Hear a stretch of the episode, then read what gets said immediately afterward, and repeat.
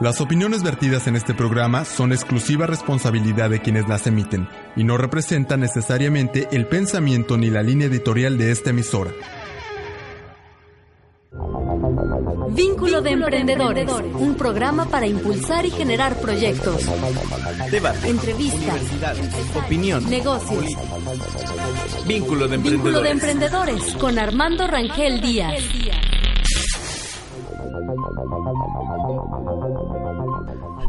Muy buenos días amigos, les saluda Armando Rangel Díaz desde Cancún, Quintana Roo, el Caribe mexicano. Una mañana de 25 grados y medio de temperatura aquí en el Caribe mexicano, donde pues bueno, se ha ido pues diluyendo la expectativa de la depresión tropical que afectaba al Golfo de México y que en el paso por la península ha ido disminuyendo, degradándose cosa que nos ha dejado lluvias pues intermitentes, chubascos, pero nada que realmente no pueda uno desarrollar sus actividades tanto productivas como turísticas y de relajamiento. Y mientras pues lo que está a la vista es eh, la licencia de Ángel Aguirre Rivero, gobernador del estado de Guerrero, el cual pues ahora sí que pues cayó un ángel del cielo.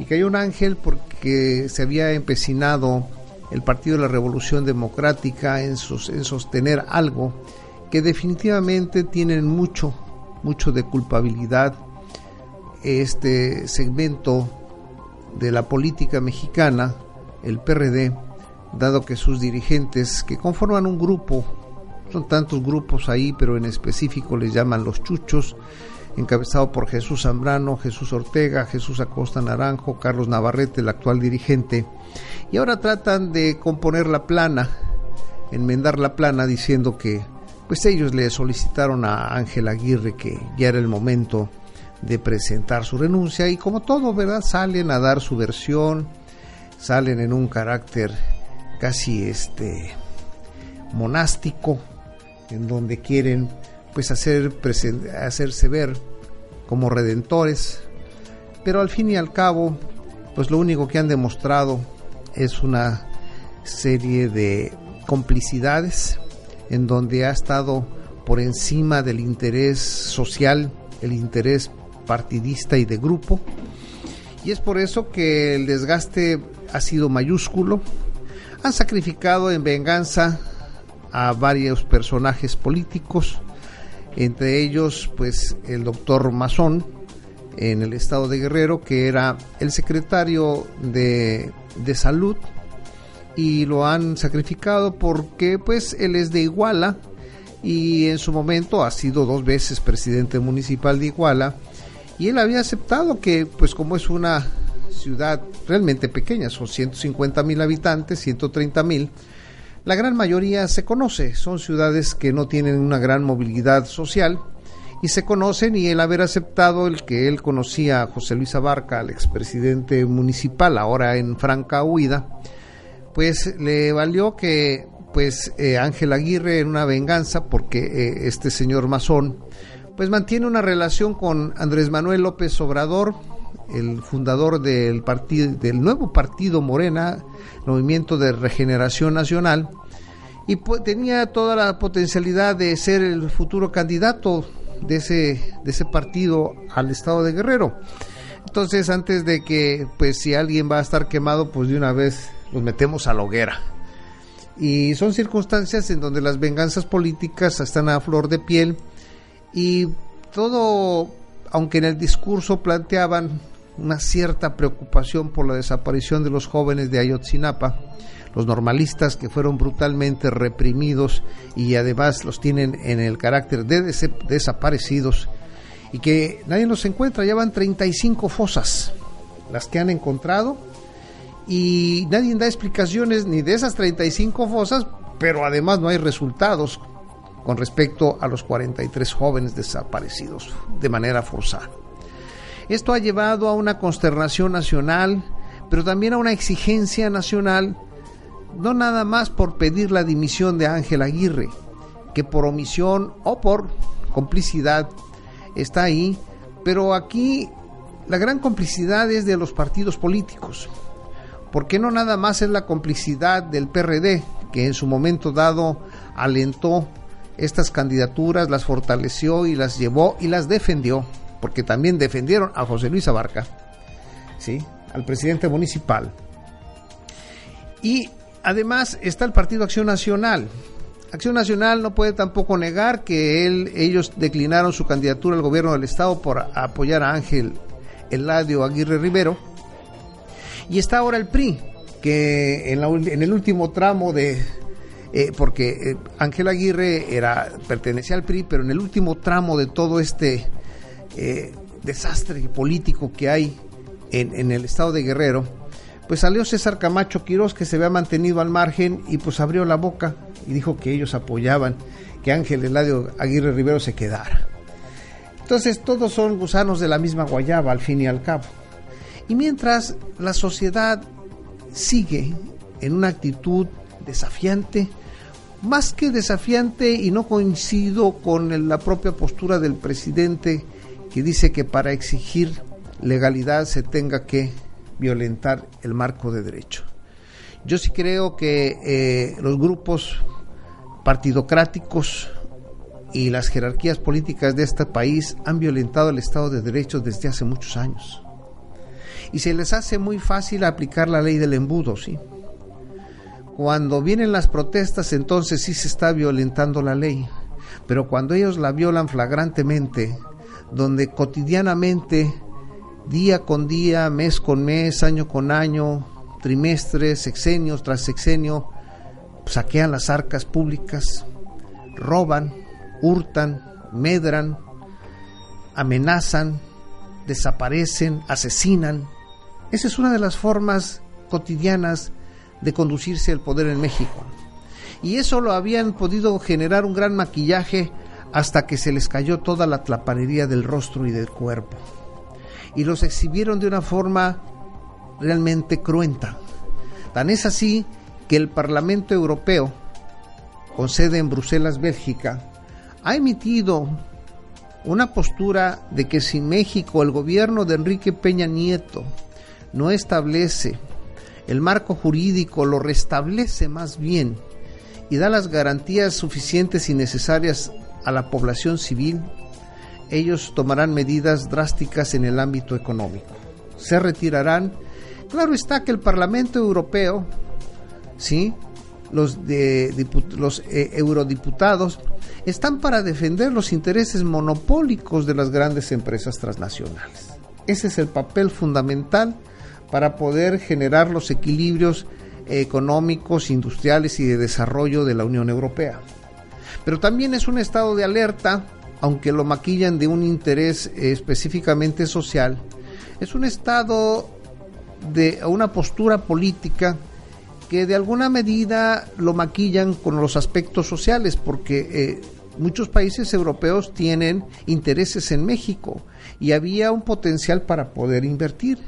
Pero si a todo esto también le agregamos que la caída del petróleo está en franca, en franca eh, despeñadero, vamos a llamarle así, no por Peña Nieto. Entonces, esto está porque Estados Unidos ha estado incidiendo en la desestabilización del mercado petrolero con los excedentes que ha obtenido del mentado fracking. ¿sí? Ese fracking, el, gas, el gas y el petróleo que están extrayendo por este, fractura hidráulica y que han contaminado al planeta y lo siguen contaminando, pero que les está generando excedentes petroleros y esto desestabiliza a todos aquellos países que han tenido una inclinación por esta novedosa explotación y entre ellos está México y entre ellos está el proyecto de Enrique Peña Nieto de la reforma energética. Y esta caída del petróleo que ya anda por los 79 dólares, 79.80, está por debajo de lo que estimaron los legisladores y el gobierno mexicano de 85 dólares el precio de garantía para el presupuesto 2015. Y eso también coloca en una situación muy compleja a la administración de Enrique Peña Nieto, porque aquí lo que se prevé es que los recortes una vez más serán para los proyectos sociales.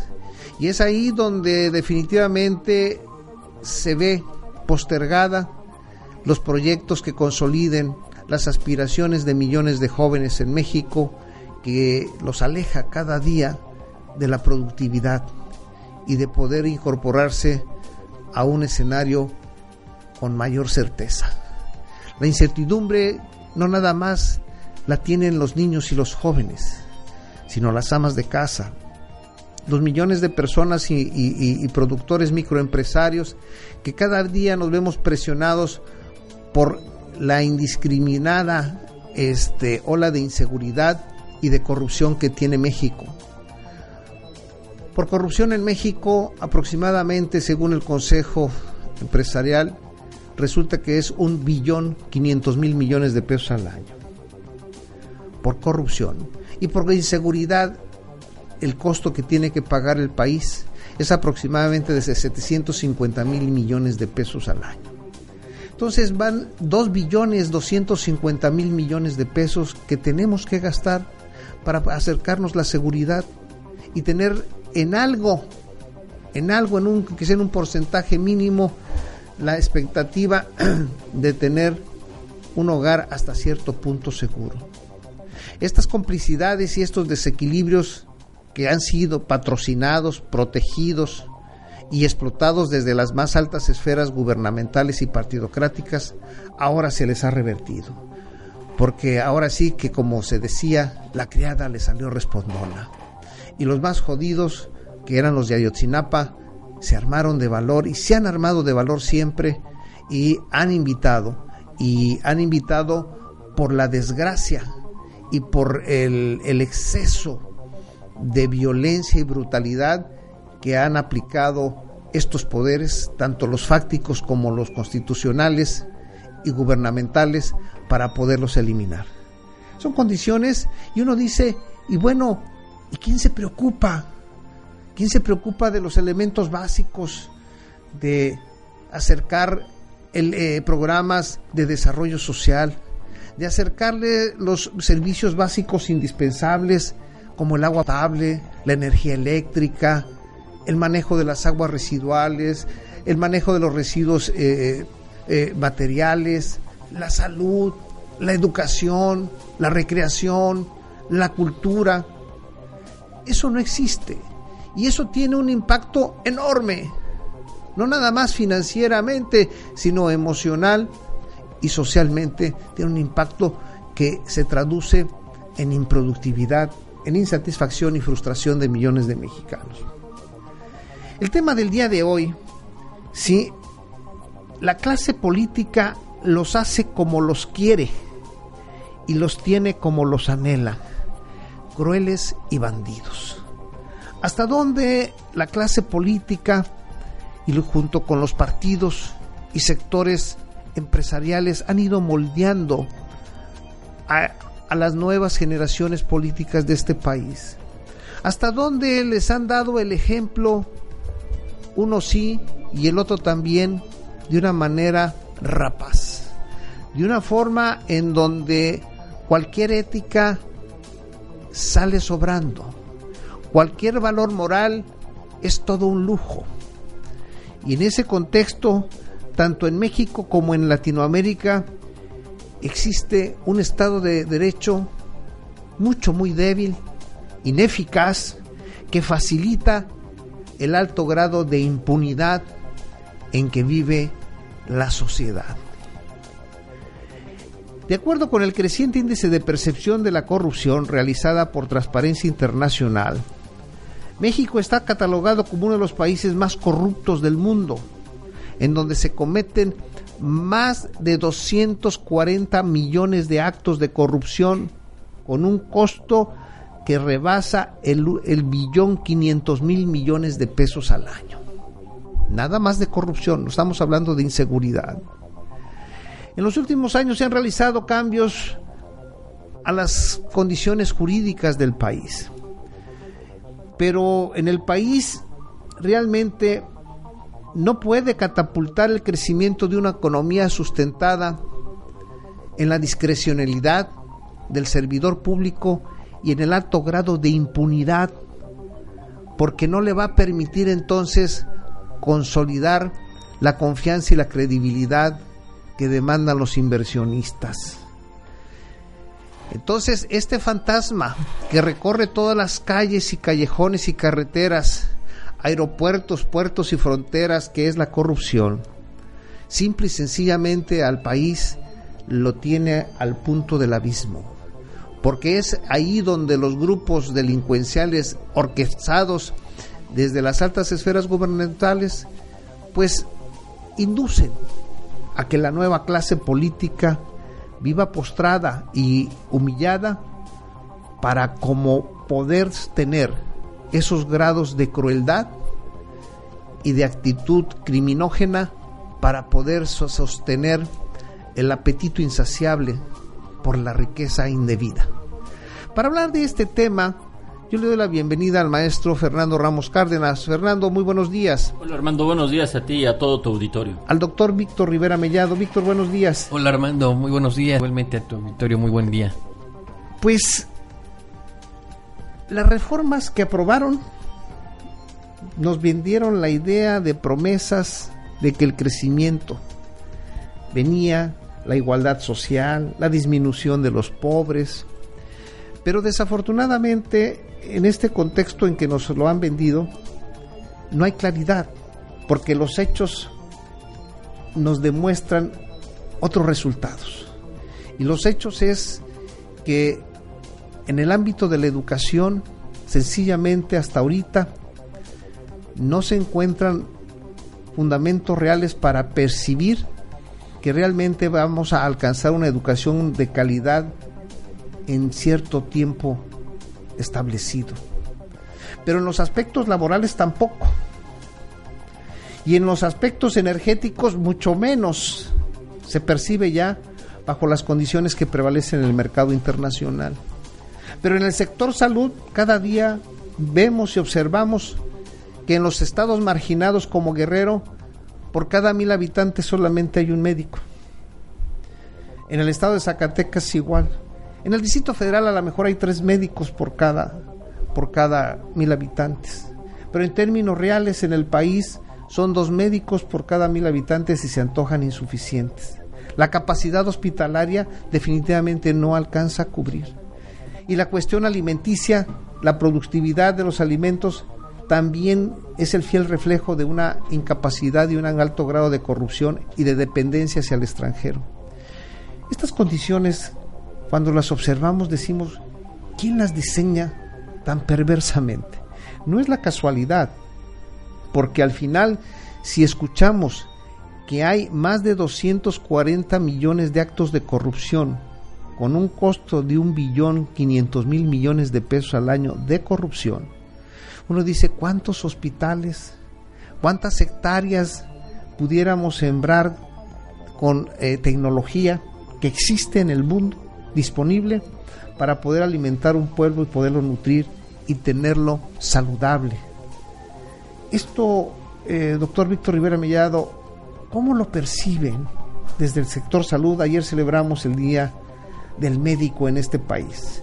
Un sector que dedica 18 años de su vida para poder tener un espacio de claridad y profesionalismo para ejercer su profesión pero 18 años de vida también donde tienen, eh, eh, cohabitan ustedes con un, con un monstruo que es el sector salud, que cada día es inoperante y que muchas de las veces se vuelve todo un paquidermo el poderlo mover un centímetro, un milímetro. Y desafortunadamente en, en el ámbito administrativo hay mucha discrecionalidad y mucha opacidad. ¿Cómo perciben todo este fenómeno que se está dando ustedes los médicos? Pues Armando, yo creo que no es este como en todo el, país y en todas las, áreas, eh, los médicos no estamos este, ausentes en el sentido de pensar qué está pasando. ¿no? Si bien es cierto que nuestra actividad nos eh, requiere tener mucha atención en la atención del paciente, pues sí nos preocupan los problemas tanto laborales como de insumos, de infraestructura, eh, para poder desarrollar una adecuada medicina. Seguimos eh, nosotros atrasados 30 años con respecto a los países más desarrollados, desafortunadamente. Y alcanzarlos va a estar muy difícil. Las grandes ciudades, las grandes urbes, el Distrito Federal, Guadalajara, Monterrey, Puebla, eh, quizás tengan un poquito más de ventaja, pero nosotros en el sureste sobre todo estamos muy retrasados en, muchos aspectos. El dinero para salud no alcanza y si a eso le agregamos este pues eh, los malos manejos administrativos, pues menos va a alcanzar el dinero. Desde la creación del Seguro Popular, pues han crecido muchísimo la afluencia de eh, personas hacia eh, que no tenían seguridad social como ISTE, como Seguro Social o alguna otra. Sin embargo, no ha aumentado el personal médico, no han aumentado las unidades médicas, por lo menos en el estado de Quintana Roo no ha sido así. Eh, algunos otros están eh, construyendo en Chiapas, en Oaxaca, pero no los están llenando mm, de nada porque son las estructuras únicamente y ni personal, ni equipamiento, ni insumos para poder eh, atender adecuadamente a, nuestra población que lo necesita. Desde el punto de vista laboral, a nosotros en el sector salud pues nos están golpeando también mucho. Eh, hace tiempo se está manejando que las bases, es decir, las eh, plantas fijas para trabajar en alguna institución se han perdido. Ahorita ha habido algunos cambios y muy probablemente con la reforma de salud que todavía no ha sido convocada, por cierto, porque ya tendríamos otro polvorín después de lo que pasó con Yo Soy 17, este, creemos que, nos va a ir peor todavía desde el punto de vista en que ahora ya van a ser contratos los que se van a, generar o quizás mediante estas empresas outsourcing en las cuales van a reclutar al servicio médico para poder atender sin que el gobierno tenga su responsabilidad para cada uno de los trabajadores desde el punto de vista laboral, su Infonavit, su seguro social, etcétera. Como está pasando con muchas empresas, Entonces, realmente a, nosotros, los médicos ayer en nuestro día, eh, pues nos sentimos también eh, agraviados porque no hay este eh, ni siquiera los insumos necesarios para poder atender como se debe a nuestra población. Y eso es muy grave.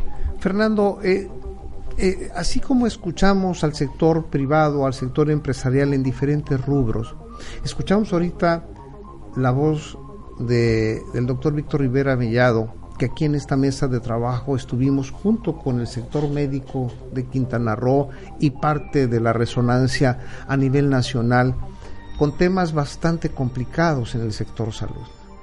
Y el sector salud es un factor esencial, así como el alimenticio, la producción de alimentos, pero así también como la producción de energía, el medio ambiente, la educación y la seguridad y la certeza jurídica de las empresas, la certidumbre. Pero esto no se está dando. Y ahí está la postura del Parlamento Europeo con sede en Bruselas del señalamiento que le hacen muy claro al, gobierno de Enrique Peña Nieto de que si las cosas en México no se arreglan en materia de seguridad a la población civil, ellos tomarán medidas económicas muy drásticas en los aspectos económicos. Si bien es cierto, pues son, son eh, a lo mejor que no creo que sean llamadas a misa, porque allá sí son muy serios y formales esto a lo mejor en México no se ha tomado con mucha seriedad y formalidad, muestra de ello que siguen los excesos.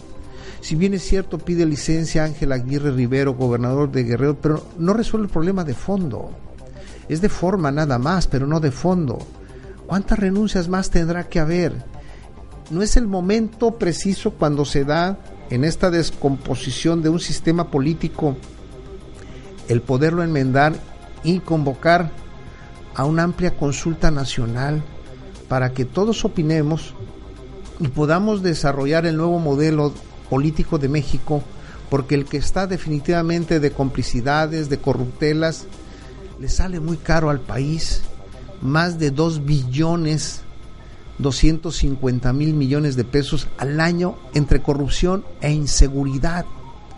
Y esto, si lo traducimos en escuelas, en centros de salud, en carreteras, híjole, es, es más allá, casi el 20% del Producto Interno Bruto anual. Y eso decimos, ¿quién se lo lleva? ¿Quién se lo embolsa? La evasión fiscal también está por los cielos con las grandes empresas transnacionales. ¿Quién las protege? Es un sistema corrupto y esto se traduce en que los jóvenes tendrán que ser desaparecidos, los campesinos tendrán que ser despojados de sus tierras, desplazados hacia la frontera norte donde les ponen el muro de las lamentaciones allá el gobierno norteamericano y el gobierno norteamericano hace su industria de ese muro. Uno, porque su industria militar pues florece y todo está sustentado precisamente en la serie de contradicciones que estamos haciendo en México y les hacemos el beneficio económico para este, para este imperio.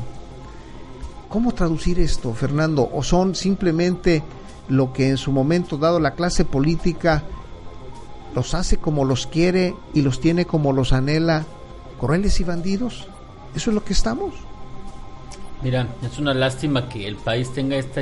Bueno, primero la, la, corrupción, pero también la, incertidumbre jurídica que estabas mencionando hace un momento para las empresas creo que a un país lo que más le puede dañar en, materia de, captación de capitales es esa incertidumbre jurídica. Porque con qué seguridad pueden venir las empresas, situarse en nuestro país y saber que van a tener una protección legal. Si la misma, si la misma justicia en el país eh, tiene tanta corrupción que prácticamente saben que no tienen ninguna ninguna eh, seguridad esta misma de la que estoy hablando.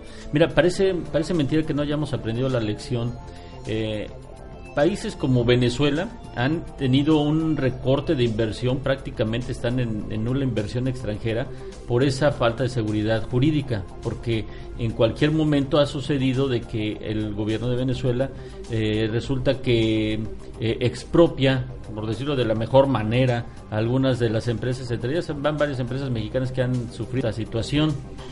Eh, en otros casos, bueno, pues más que expropiar, casi casi se las adjudican, ¿no? Porque les dan un, precio muy, muy, muy bajo a, los dueños de estas empresas, a los grandes consorcios mexicanos, o bueno, de cualquier parte del mundo. Pero digo, nosotros no hemos aprendido la lección porque desde hace años, no sé si tú recuerdas cuando lo de las famosas eh, rentas congeladas que se dieron en la Ciudad de México. Sí. Eh, esa fue una incertidumbre tal que, que muchas, eh, que, muchos, eh, digamos, propietarios de estas viviendas, de estos, de, estos departamentos y casas, pues dejaron de darle mantenimiento a sus propiedades por la misma situación de que el gobierno de buenas a primeras dijo que se congelarían las, las, las rentas. Mira cómo lo que sucede cuando hay esa falta de, de seguridad jurídica, cómo perjudica a toda la industria o a, toda un, a todo un sector productivo, porque ahí empezó, dejó de haber eh, mantenimiento, dejó de haber muchas cosas que requerían los bienes raíces y por eso es que ahora vemos el centro de la Ciudad de México con, con vecindades casi que se están cayendo porque los propietarios ya no tenían ningún interés de meterle dinero a esas propiedades.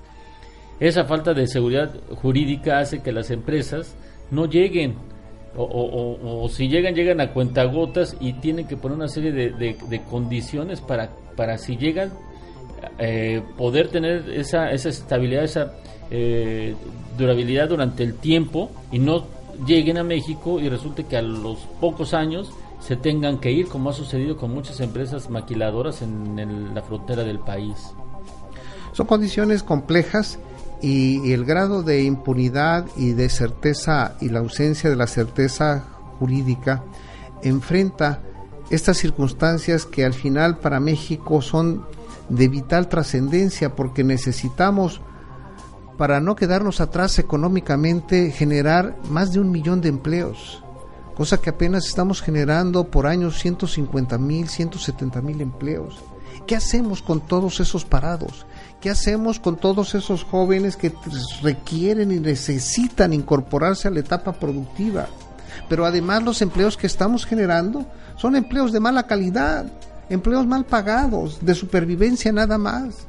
Y esas condiciones no permiten que tampoco los jóvenes puedan financiar su desarrollo este, e, educativo, pero tampoco les permite mantener una alimentación apropiada y esto nos genera un problema de salud.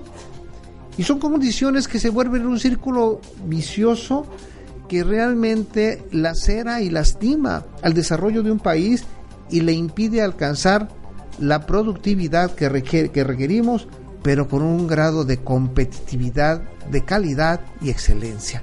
Escucharemos una de las cápsulas que nuestra compañera este, Mariana Vázquez nos hará a favor. Crisis del capitalismo global desde la perspectiva del sociólogo William Robinson. Adelante, por favor, Mariana. Y tiene como cuatro o cinco puntos muy novedosos. Segundo, que el nuevo capitalismo global de este siglo XXI está en crisis, está en grave crisis, crisis estructural que se podría convertir en crisis que la élite transnacional ha respondido a esta última crisis que se siente tan fuerte en el 2008, pero que sigue hoy en día, eh, con diferentes tres mecanismos que no hacen nada más que agravar lo que yo llamo ahora la crisis de la humanidad, la crisis de, la civilización, civilizatoria. Lo que está pasando aquí es que los, de los años 80 para acá, se ha dado una tremenda polarización social mundial. Polarización. polarización social mundial. Los ricos se han hecho más ricos, eh, surgen nuevas clases medias acomodadas, pero el 20% de la humanidad se en todos los países, aquí en México, en Estados Unidos, y 80% de la humanidad se ha hundido en las, más en la miseria, más en la pobreza, mientras a la vez la economía global que surge a partir de los años 70 produce cada vez más riqueza. Y entonces crece la economía global, y se, se, disminuye la capacidad de, de, absorber este, lo que produce. Entonces hay una gran polarización social y una gran crisis estructural. La élite en el siglo XXI y sobre todo a partir del 2001, 2002 a la fecha, responde con tres mecanismos para mantener a flote el sistema. Y el primer mecanismo que analiza el libro eh, es la, eh, acumulación militarizada.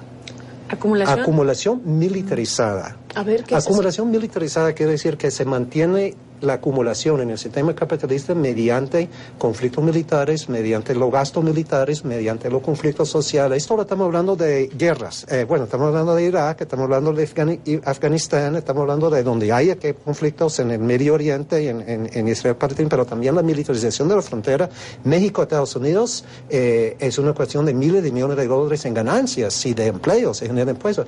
La creación del ejército, de seguridad privada, de eh, de seguridad privada para resguardar a, a, las, a los rasgos del mundo, de todo, de donde viven los ricos y la clase acomodada, todo eso. Pero el elemento más importante para mí es es en función de seguir acumulando el capital, mientras no hay otra salida para el capital porque el la masa de la humanidad ya no puede consumir. Eh, cuando hablamos de democracia es muy importante hablar de democracia porque realmente la democratización de la sociedad global es lo que necesitamos. La salida de la crisis eso, es, ah, y eso es.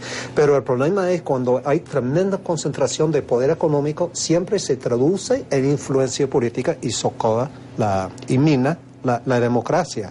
O sea, no puede haber democracia política con una concentración tan tan fuerte y tan total de los recursos económicos. Hay que tener una redistribución por abajo de los recursos, pero ahí entra el problema de cuál es el poder político que puede imponer esa redistribución.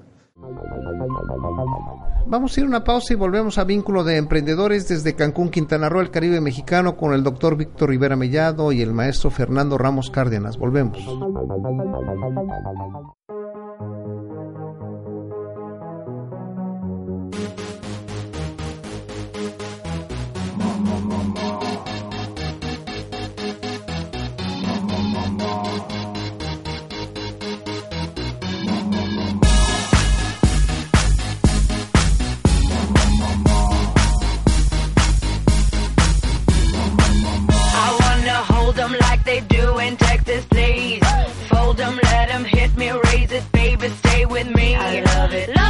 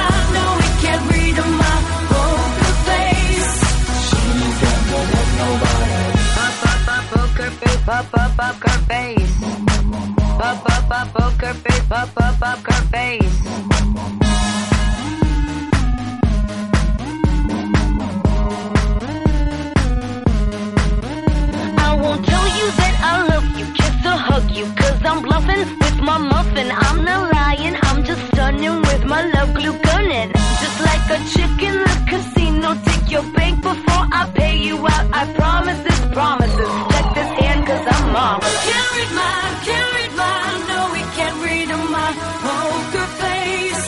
She's never let nobody.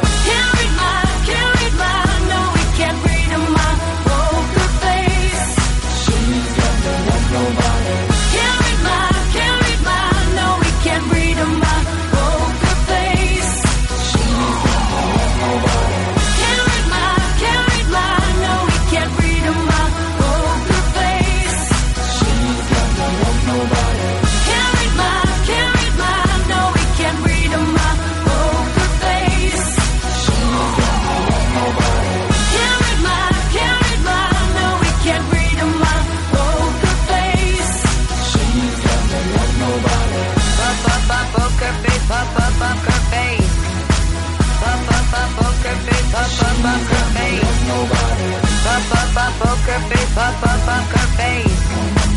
Poker face, poker face. Poker face, poker face. Poker face, poker face. Si tu negocio no está en internet, no existes. Incrementa tus ventas e invierte de manera efectiva en publicidad. Anuncia tu empresa con imagen y voz, con nuestros servicios en la radio, página de revista y sitio web. Llámanos al 847-5778, aquí en Luces del Siglo.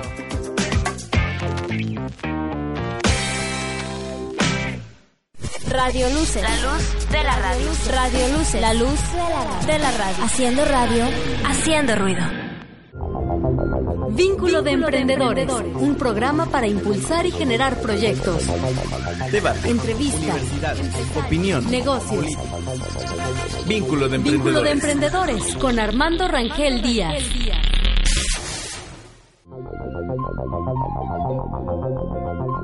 Volvemos a vínculo de emprendedores desde Cancún, Quintana Roo, el Caribe mexicano, con el doctor eh, Víctor Rivera Mellado y el maestro Fernando Ramos Cárdenas, con el tema del día de hoy, que al final, bueno, uno dice, si la clase política los hace como los quiere y los tiene como los anhela, crueles y bandidos. ¿Cómo, cómo se lleva a cabo todo este fenómeno? en donde desafortunadamente las complicidades y la actitud criminógena prevalece en las mejores posiciones políticas de cualquier país, ¿eh? porque esto no es privativo de México y que se ha ido acentuando a medida que la globalización nos ha cobijado y que la propia tecnología, no estoy echando la culpa a la tecnología, ¿eh?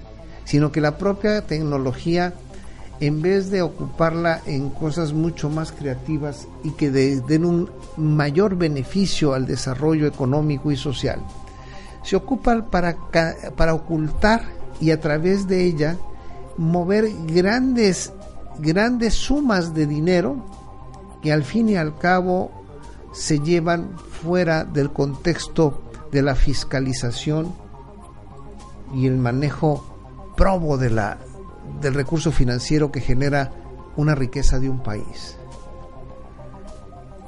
La corrupción y la inseguridad van, van de la mano. Casi, casi no podemos diferenciar una de la otra, porque hay una connivencia.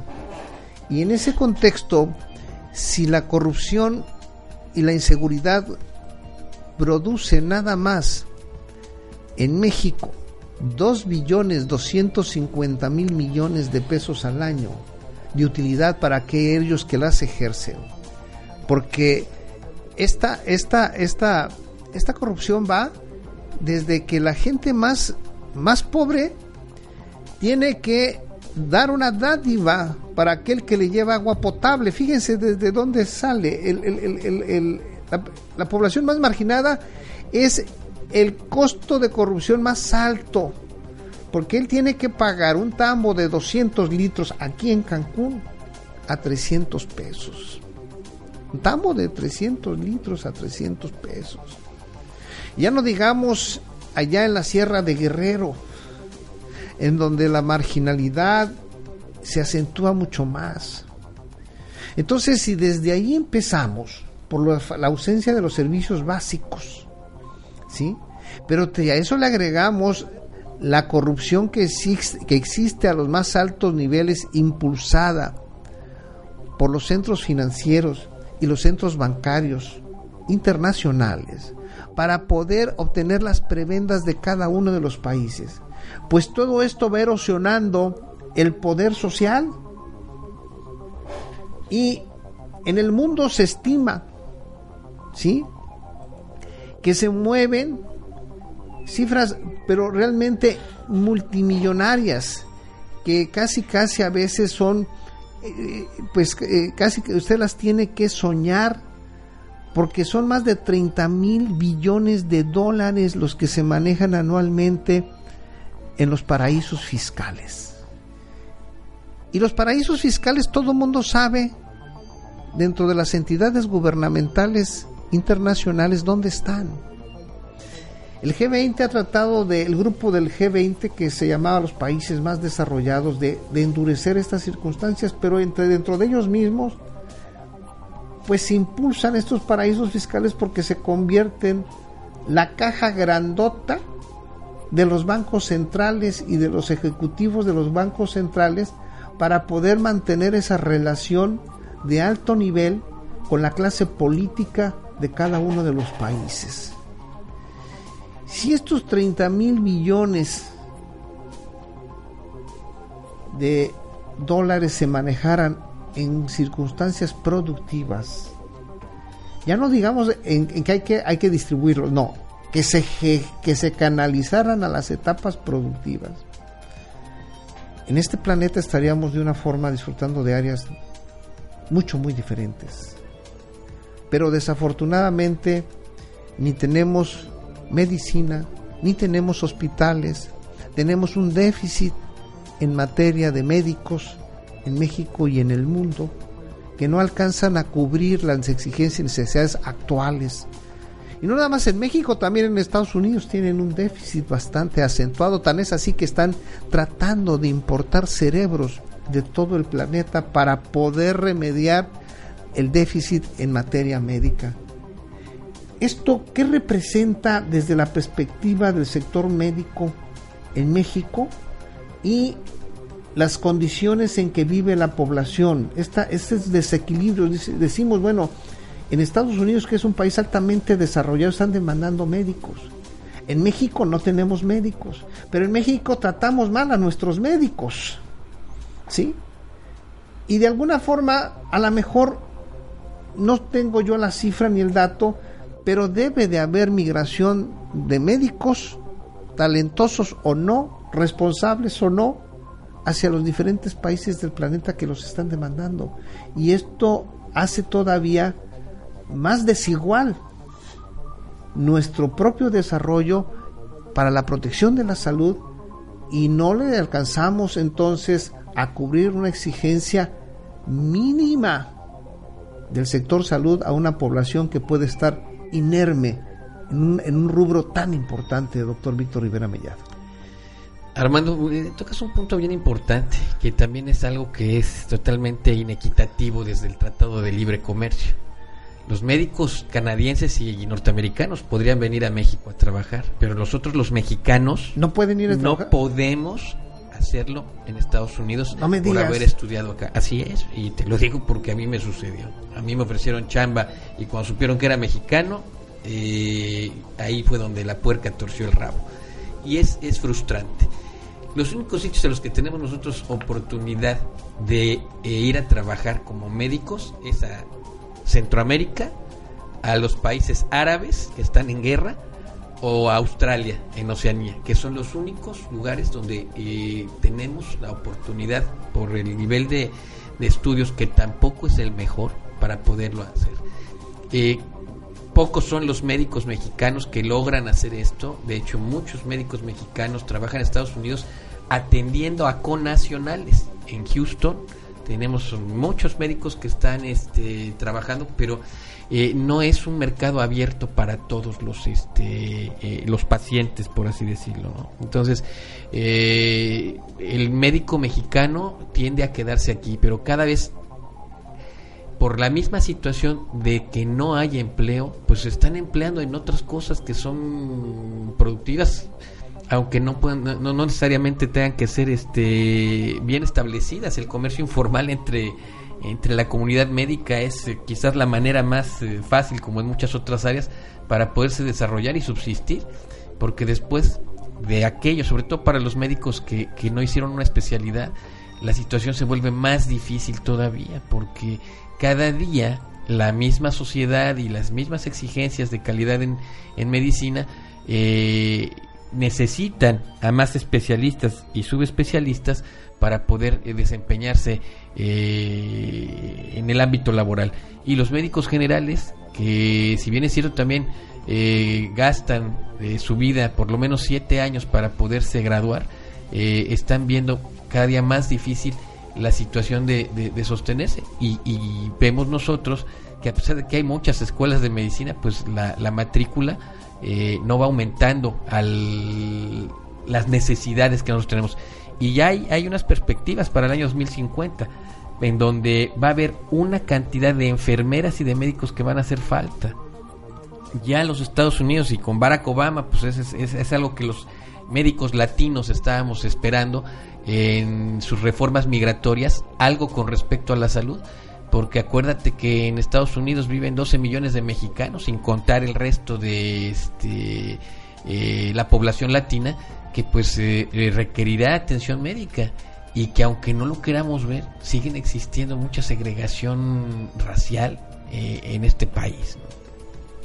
Fernando, Eh, Fernando mira, Ramos. eh, bueno, quizás el doctor Víctor conozca todavía obviamente más de este tema, pero fíjate Víctor que yo, a mí me estaban comentando la semana pasada precisamente, eh, hace muy, muy poco, que hay empresas, o bueno, son personas, pero que lo están, se están manejando a través como de empresas, que están preparando a enfermeras mexicanas para poder eh, presentar el examen que les hacen en los Estados Unidos para validar su, su título como enfermera y ofrecerles trabajo formalmente y legalmente en los Estados Unidos.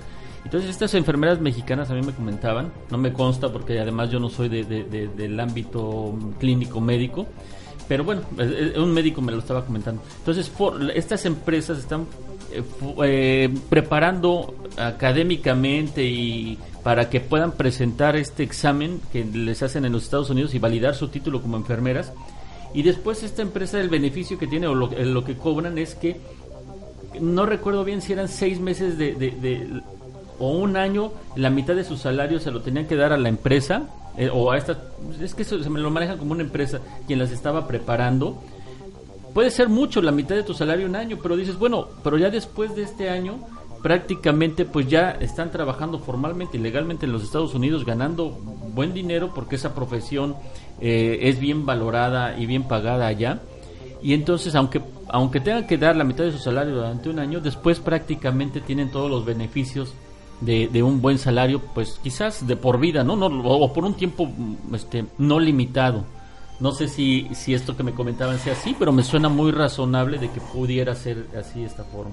Sí, yo fui vicepresidente del Colegio Médico de México hace como ocho años y hubo una reunión con la Asociación Médica Mundial y precisamente las asociaciones médicas y de enfermería de Canalla, Estados Unidos, estaban solicitando enfermeras, teniendo en consideración que eh, el profesionista en enfermería cuida de la salud, pero no se hace responsable de los tratamientos. Por eso es eh, factible que suceda. Las enfermeras sí pueden ir a Estados Unidos y Canadá, pero yo hablo del, del médico, del que te atiende, del que te prescribe, del que te opera, del que, del que indica al profesional eh, en enfermería los cuidados que debe hacer. Y si es cierto, las enfermeras no tienen ningún problema para ir para allá, pero yo hablo de, de, de nosotros los médicos, ¿no? Como, como licenciados en medicina, Pero, pero especialistas. las enfermeras también deben de, de validar sus estudios, creo yo, ¿no? Sí, pero ellas no tienen la responsabilidad de prescripción, que eso es lo que hace la diferencia.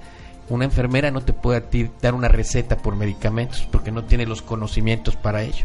Por eso es más fácil que un médico extranjero, el canadiense, prescriba y la enfermera sepa cómo aplicar estos medicamentos, cómo dar cuidados eh, eh, médicos, pero no este no tiene la responsabilidad directa del paciente. Esta inequidad, perdón, eh, perdón, Fernando, esta inequidad, eh, doctor Víctor Rivera Mellado, ¿de quién es su irresponsabilidad? ¿De ¿A quién le podemos aducir que en un tratado de libre comercio puedan permitir que eh, facultativos o profesionales de los otros dos países sí vengan a ejercer libremente, pero nosotros no podamos, o sea, los médicos, ir allá? ¿Quién- ¿En quién eh, cae o recae esta, pues, magna estupidez? Pues fueron lagunas muy importantes que desafortunadamente nuestros líderes médicos pues no no no lo vislumbraron de esa manera. Recuerda que hay muchos eh, puestos que están eh, gente que no es competente.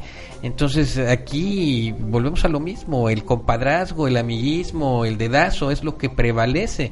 Eh, nunca se vislumbró que esto sucediera de esa manera y fueron los países este, de Canadá y Norteamérica quienes dijeron lo vamos a ir viendo conforme vaya pasando el tiempo pero en, en aquel entonces este pues estaba el doctor Kumate de secretario de salud con Salinas de Gortari ¿no? entonces este no hubo esa eh, visión y se dejó pasar se dejó 20 pasar. años, tenemos 20 años con esa, eh, con esta negligencia. Pregúntale a los abogados, ellos tampoco pueden desarrollarse profesionalmente. Sí, no, no, de en esto es, sí, así Canadá, es. ¿no? O sea, no- es totalmente inequitativo. Y probablemente vengan aquí y nosotros como mexicanos tengamos ese gen también malinchista, ¿no? Entonces, vemos lo extranjero como lo mejor y este eso ha permitido también la corrupción que, que vengan.